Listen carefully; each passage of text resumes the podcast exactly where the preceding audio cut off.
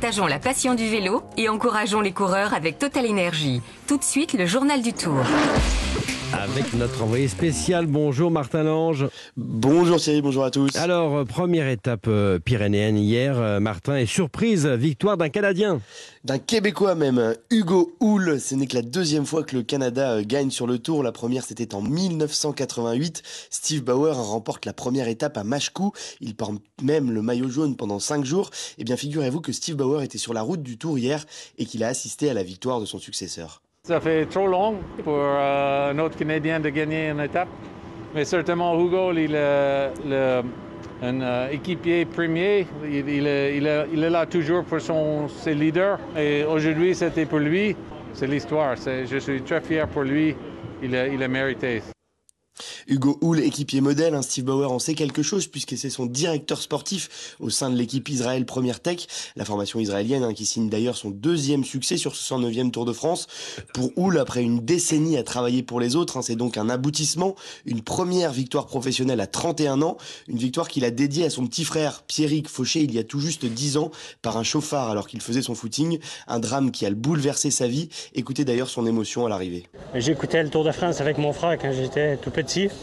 On regarde des coureurs attaquer comme ça, puis on, on trouvait ça fou. Aujourd'hui, c'était moi qui étais devant, donc euh, je suis sûr qu'il est bien fier de moi. C'est clair que euh, c'est pas des choses faciles dans la vie, mais euh, je me suis relevé et puis euh, ça m'a pris exactement 10 ans. Aujourd'hui, je l'ai fait.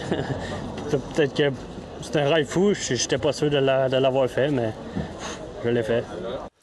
Derrière lui, un tout petit cocorico, c'est un Français qui termine deuxième, le Breton Valentin Madouas. Oui, parce que cette euh, 16e étape a été euh, difficile hein, pour euh, notre color.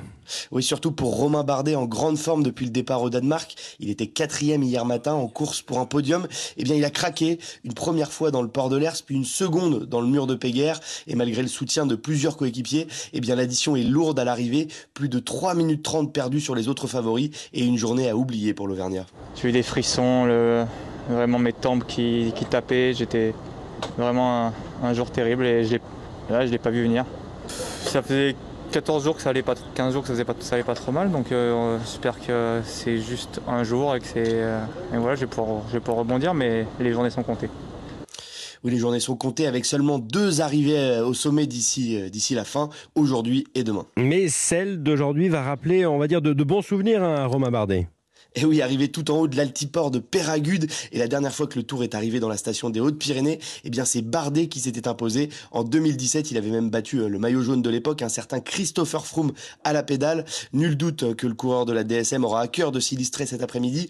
Mais avant cela, il y a un sacré programme avec trois autres cols. Le col d'Aspin, la Hourquette d'Ancizan et le, Val, le col de Val d'Ouronde Azé. Près de 4000 mètres de dénivelé positif et un joli terrain de jeu aussi pour Tadej Pogacar, hein, le Slovène déjà au offensif hier et qui a promis d'attaquer tous les jours avant l'arrivée à Paris et donc probablement cet après-midi sur la route de Péragude. Merci Martin, on vous retrouve demain à la même heure et cet après-midi bien sûr avec Axel May pour les points courses. Axel May qui vous donne également rendez-vous ce soir 19h40 pour le Club Tour avec Richard Virand.